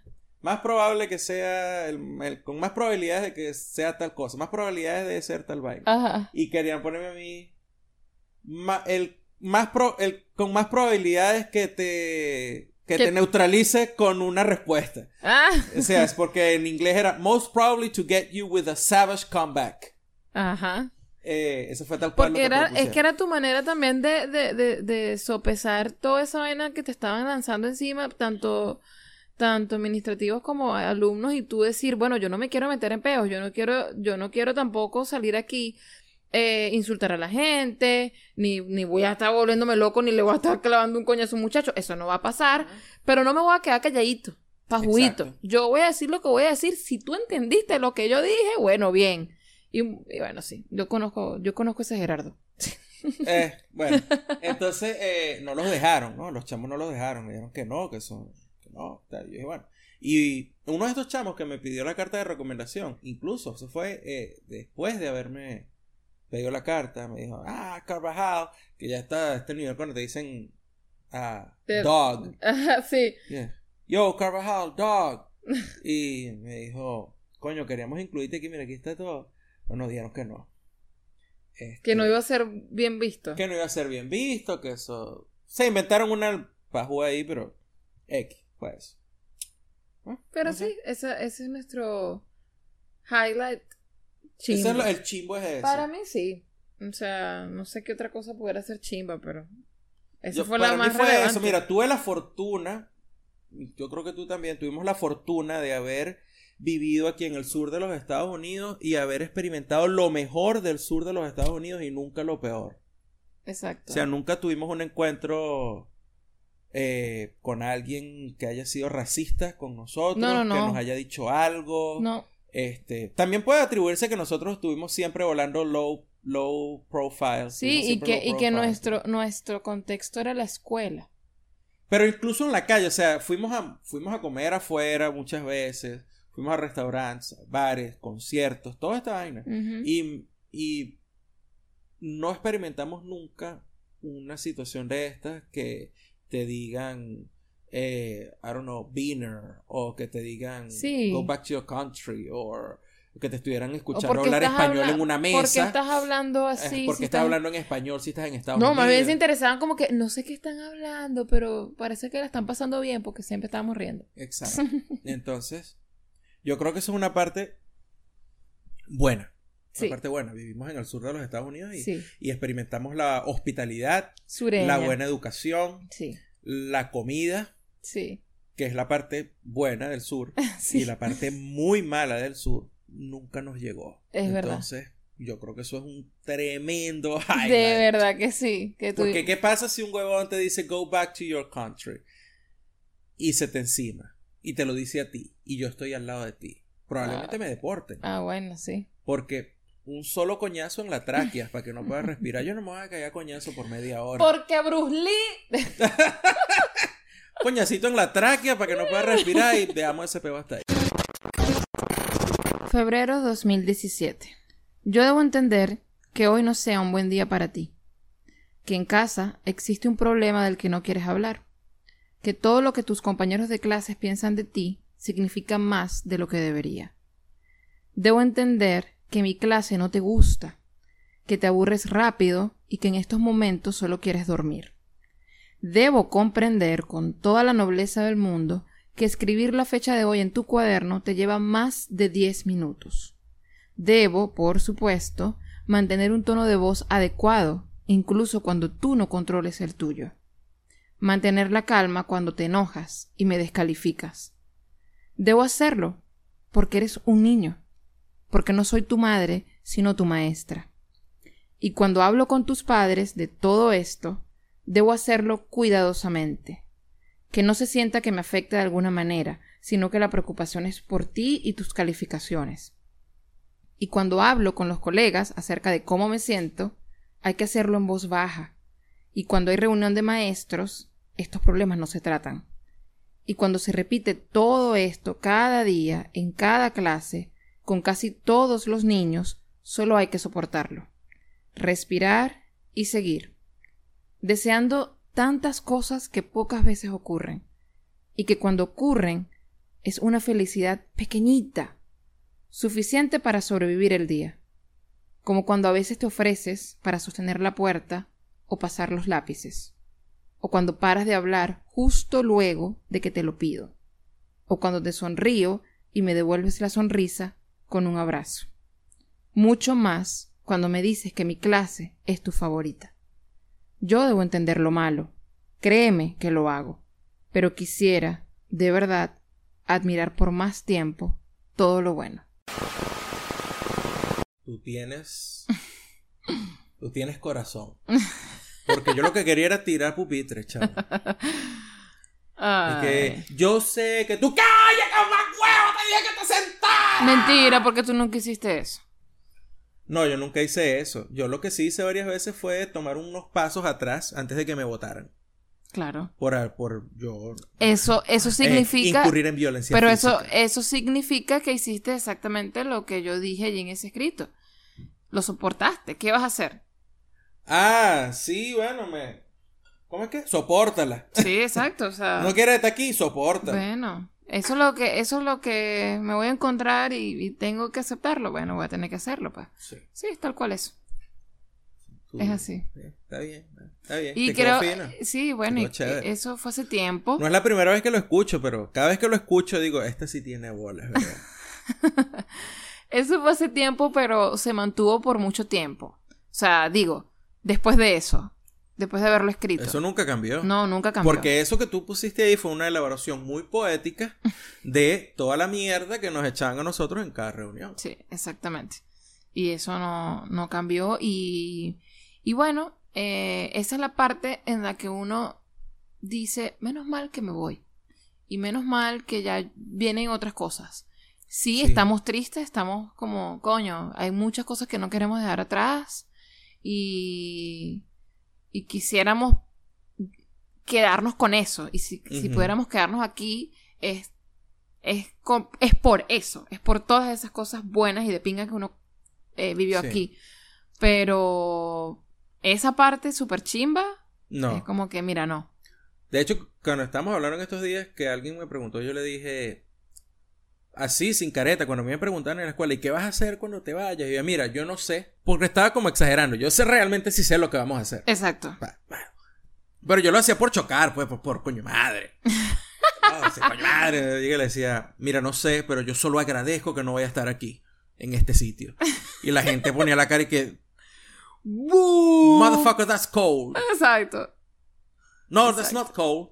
That's fucking ice cold. Porque es verdad. Claro. En el, en el fondo, realmente lo que agradecía era verga, no sé, porque es un cambio gigantesco vivir en una ciudad pequeña, a irte a una metrópolis y donde tener carro no vale de nada porque tú te vas a mover en transporte público porque es la mejor manera de moverse y bla bla bla bla bla bla bla. Pero cada vez que tú vuelas un violín en el metro de Buenos Aires, acuérdate que te decían fuck you y no sé qué vaina y hacían insinuaciones sexuales de tu esposa Coño, sí. y, y, cualquier mierda y te gritaban huevonadas.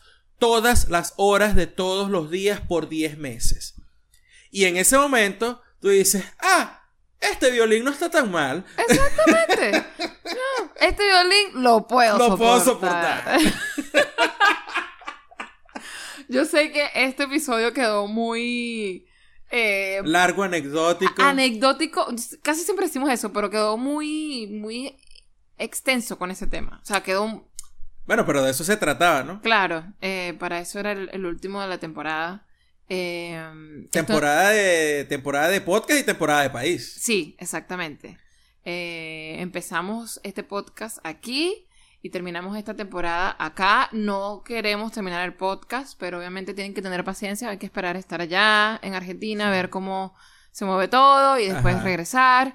Eh, pero obviamente quería agradecer a toda esa gente que nos apoyó, que estuvo compartiendo nuestro podcast, que nos comentaba, que le daba like a lo que fuese, que se publicara. Eh, de verdad, muchas gracias. Y, y estaremos allí, estaremos todavía por ahí Cuando- buscando claro. manera de regresar. Cuando volvamos, volveremos con tiempo, un poquito de tiempo. Y por lo menos que estemos a la espera de algo, o sea, que ya no estemos correteando la calle para hacer huevonadas, porque eso es lo que pasa cuando uno llega a un país. Tienes que empezar a corretear la calle porque Total. tienes que ir a sacar aquel papel, este otro Sí. papel, tienes esta cita, tienes esta otra cita, tienes que hacerte un examen para ver si tienes tuberculosis. Después te dicen, definitely, definitely, that's positive, that's positive. Ah, eso fue una locura cuando llegamos aquí. Pensaban que Andy tenía tuberculosis. Ay, y yo, señora, ya está flaca, pero no tiene tuberculosis. Por favor. Yo sé que yo he visto aquí gente que tiene eh, cauchos en las batatas. Y eso es ser extremadamente gordo. Ella está flaca, pero no tiene tuberculosis. ¿Qué podemos hacer para que usted vea que no tiene tuberculosis? Y bueno, se hizo y, bueno, efectivamente descubrimos que Andy no tenía tuberculosis. Pero el punto de echar este cuento no es decir que Andy tenía tuberculosis, sino que yo he visto gente acá en Estados Unidos que tiene cauchos de grasa en las batatas. What? Ese era el punto. Sí. Coño. Llegué ahí de, de retruque, pues, pero Ok. está bien. Porque lo vi ayer. ¿Tú no te diste cuenta cuando estábamos devolviendo el, el modem Wi-Fi en la oficina de la, de la compañía de internet? Ajá. Que entró una señora y yo no hallaba qué hacer. ¿No? Yo no hallaba qué hacer. Yo decía, verga, no puedo desviar la mirada, maldita sea, ve para afuera, ve al señor que tiene el bolso del New Yorker. Ve para otro lado. No tengo ni idea de lo que me estás Entró hablando. una señora de tales dimensiones de gordura que tenía cauchos en las batatas. Ay, tenía Gerardo, puesto un body, un body no, una vaina como un legging que le llegaba hasta los tobillos y tenía cauchos en la batata. Y fue en ese momento que yo dije, esta desbloqueó un nivel nuevo de gordura, Sí. de obesidad pues como tal. Sí. Y uh, empecé a, pe- empecé a pensar otra vez en todas las vainas que ya hemos hablado nosotros aquí, que marico, pero ¿por qué comen así? Porque esta vaina es sal. Eso no tiene eso no es más nada, eso es sal. Sal por coñazo. Eso. Sí, Gerardo siempre lanzando datos necesarios para cerrar el podcast. ¡Wow! Estoy orgullosa de ti. ¡Qué buen final! ¡Nos vamos! Gracias por escucharnos, muchachos. Gracias por quedarse. Y nos vemos en el próximo episodio en Argentina. Bye.